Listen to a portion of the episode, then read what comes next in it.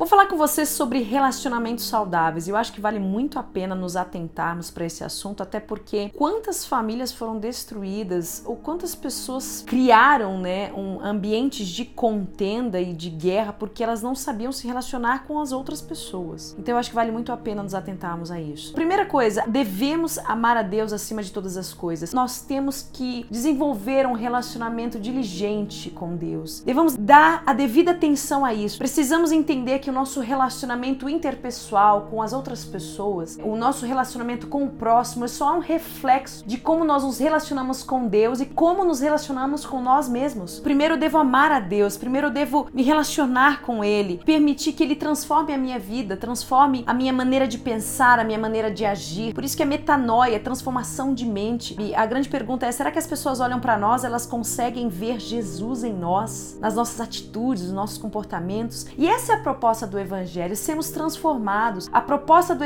do Evangelho é fazer com que o tempo ele pode até passar, mas a gente só melhora com o tempo, porque quanto mais a gente busca esse Deus, mais a gente anda com Ele, mais a gente se parece com Ele, entende? E aí eu entendo que Deus me ama, eu entendo que eu sou aceito por Deus, eu entendo que Ele enviou o seu Filho Jesus para morrer no meu lugar, para que eu tivesse uma vida abundante. E eu entendo que se Jesus morreu no meu lugar é para mostrar o valor que eu tenho, mostrar o valor que você tem. Você é aceito, você é amado, Deus já te perdoou, Ele já te abençoou. Então, quando você entende isso e compreende essa realidade, automaticamente o seu relacionamento intrapessoal, o seu relacionamento com você mesmo, ele é libertador. porque Você entende que ah, você não tem o direito de não se amar, porque Deus já te amou. Você não tem o direito de não se perdoar, porque Deus já te perdoou. Você é filho amado, você é aceito por Ele. Aí, quando você entende isso, você começa a se tratar com carinho e com amor. Primeiro, amar a Deus acima de todas as coisas e depois amar o próximo como a si mesmo. Ou seja, a maneira como eu vou tratar o outro tem muito a ver como eu me trato. Pessoas muito críticas,